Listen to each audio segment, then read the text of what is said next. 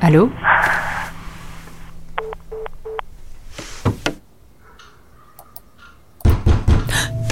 Le suspense, le suspense, le suspense, le suspense, le suspense est audible. Audible, appli de livres audio et podcast, est heureux de soutenir ce programme.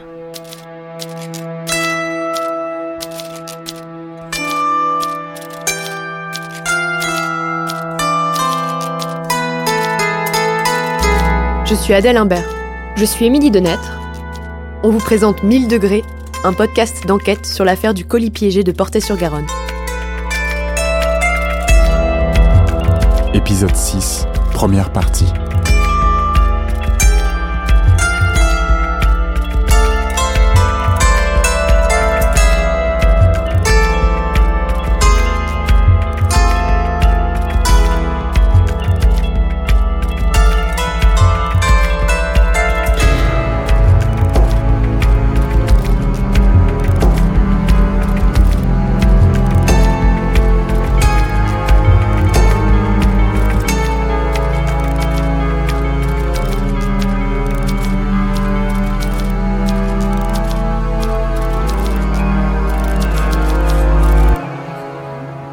Un, deux, un, deux, un, deux. Jean Coadon a accepté de nous rencontrer. Il est journaliste à la Dépêche du Midi à Toulouse. C'est lui qui est responsable des faits divers et de la justice. Et il a couvert le procès Massé. Comme nous n'étions pas au procès avec Émilie, cela nous semblait important de l'interroger pour mieux saisir l'ambiance de cette audience si particulière. Le rendez-vous est fixé au Stadium.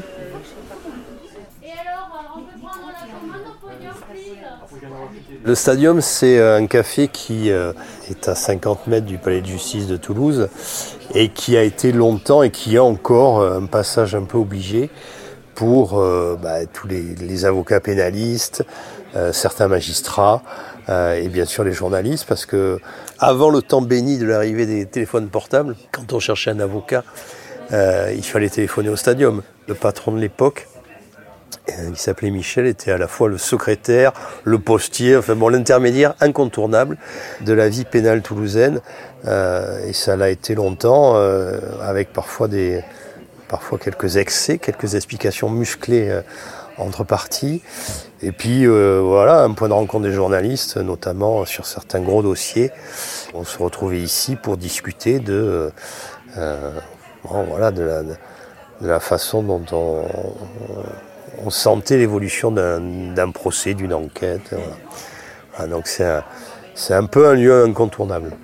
Est-ce que vous pouvez nous replonger dans vos souvenirs justement d'audience? Parce que nous, c'est ça qui nous manque aujourd'hui, c'est qu'on n'a aucune image et on n'y était pas. Écoutez bien, à partir de là, on remonte le temps. On vous replonge dans l'ambiance de la salle d'audience et du déroulé de ce procès, les 30 et 31 mai 2002, à travers les voix de ceux qui y étaient. La cour d'assises de Toulouse, c'est une très belle salle, assez majestueuse, assez grande, où on entend très très mal, où se sont jugés des, des procès très difficiles, où il y a eu forcément beaucoup d'émotions. Euh, déjà, le premier jour du procès, on a un accusé qui est libre. Il est quand même libre. Les faits datent de décembre 1994. Il a fait en tout et pour tout six mois de détention provisoire en 95. Donc c'est quelqu'un qui est libre depuis huit ans. Il arrive devant ses juges, plus que prêt à expliquer qu'il n'est pour rien dans cette histoire. Et Daniel Massé, c'est un accusé combatif. C'est quelqu'un qui, euh, j'allais dire ergote, peut-être pas, mais il se bat sur tout. Il ne laisse rien passer. C'est-à-dire que euh, on lui dit euh, ce bouton est rouge, il répond non, ce bouton il est bordeaux. Tout ce qui est technique, il est absolument imparable là-dessus. On a donc cet homme dans son box tout seul et qui est extrêmement combatif. C'est à Toulouse. Donc à Toulouse, il y a des gens qui viennent. C'est une activité. Quand il y a des sessions d'assises, on y va comme on va au cinéma. Il y avait du monde de, de, mon côté, derrière mes enfants et mon père. Il y a une petite mamie qui dit C'est bien, monsieur, continuez à vous battre. Euh, vous allez être acquitté. Continuez comme ça. Et au premier rang, on a les époux euh, Hernandez, qui eux sont absolument convaincus depuis la première minute que Daniel Massé est le responsable de tout leur malheur, dont le, visage, le corps est, marqué par les brûlures. Voilà, on voit qu'ils ont souffert et ils ont passé plusieurs mois à l'hôpital. Ça a été leur euh, rééducation a été très très longue. Euh, et eux, ils regardent Daniel Massé totalement convaincu qu'il est coupable. Donc ça donne, ça donne une opposition assez particulière. Enfin, moi, je l'ai regardé à plusieurs reprises, mais lui, il m'a jamais regardé. Mais lui, il est toujours avec ses papiers, euh, en train de parler à ses avocats parce que c'est, il, aimait bien euh, que ses avocats euh, fassent ce que lui veut, parce que c'est, il était un peu comme ça. Daniel Massé, s'il avait pu se défendre tout ça, il l'aurait fait. J'ai encore des souvenirs très précis de l'audience et notamment de la qualité des interventions de la partie civile menée par maître Simon Cohen et de la défense menée par maître Boucharinck et maître Forger. C'est un dossier où il fallait emporter la conviction des jurés et Simon Cohen, qui est un avocat brillant, avait fait une plaidoirie qui m'a marqué. Derrière l'avocat général Marc Gobert, qui n'était pas un tendre, reprend une heure de réquisitoire requiert 15 ans de prison euh, et on se dit c'est fini. J'ai mesuré par l'attitude de Massé la dangerosité de ce garçon. Vous l'avez compris, c'est Marc Gobert, l'avocat général. 16 ans après ce procès, nous l'avons retrouvé. Quelqu'un d'extrêmement rancunier, quelqu'un d'extrêmement résolu, quelqu'un d'extrêmement dissimulé, quelqu'un d'extrêmement organisé dans sa vengeance. Massé m'est apparu comme extrêmement dangereux. Et puis, je vais vous le dire très simplement, à un moment donné, il y a le prix de l'accumulation du mensonge. Hein.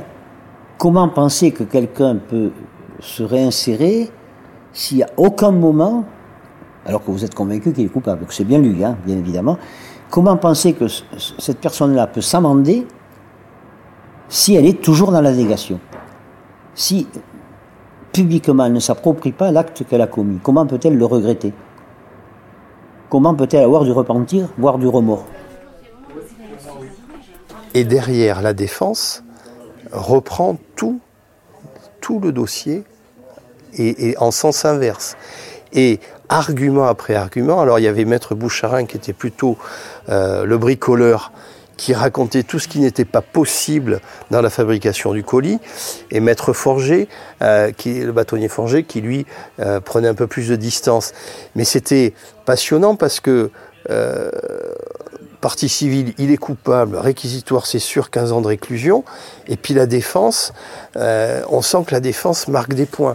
On sent que à chaque argument, moi je regarde, dans des cas comme ça, je regarde toujours les jurés, et ces jurés, ils étaient absolument passionnés, euh, ils ne quittaient plus des yeux les, avocats de la défense, et moi je regardais et les jurés, Daniel Massé, qui semblaient retrouver un peu de couleur. Nous avons contacté à plusieurs reprises les avocats de Daniel Massé, maître Boucharinck et maître Forget. Ils ont refusé de témoigner. À la fin de leur plaidoirie commune, le jury se retire.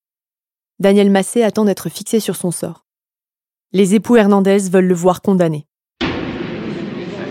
On ne peut pas dire que quand j'étais dans la salle en attendant le délibéré, heureusement qu'il n'a pas duré longtemps, on n'est pas vraiment dans son assiette. Le délibéré, il a pris une heure, à peine plus. Il a été très court. J'étais enfermé dans une pièce et j'attendais. Donc j'ai fumé une clope, puis deux. Voilà. Quand il délibère, nous on quitte la salle. Il hein. n'y a personne dans la salle. Hein. Et on attend dehors. Donc euh, on va grignoter quelque chose ou on va en tourner en rond euh, et on attend. Euh, des fois ça peut durer deux heures, trois heures avant le verdict. Donc on attend. Plus c'est long et plus on est, on est angoissé parce que quand ça dure, c'est que c'est qu'il y a des questions qui se posent. Hein. Et quand on a vu que ça durait un peu, on s'est dit ça va tourner au vinaigre. Douzième coup, Dame B3, cavalier C6. Cavalier prend C6. Fou prend C6. Quatorzième coup, H3. Dame D7. Une heure plus tard, le verdict est rendu. Daniel Massé est acquitté. Dans la salle d'audience, les réactions sont immédiates. Au moment du verdict, il y a eu une vraie émotion. Une vraie émotion des avocats de la défense, de l'accusé, une émotion aussi du côté de la partie civile. Les, les époux Hernandez hurlaient que c'était pas possible, que c'était un criminel, que c'était une honte, etc. Ma belle-mère qui s'évanouit.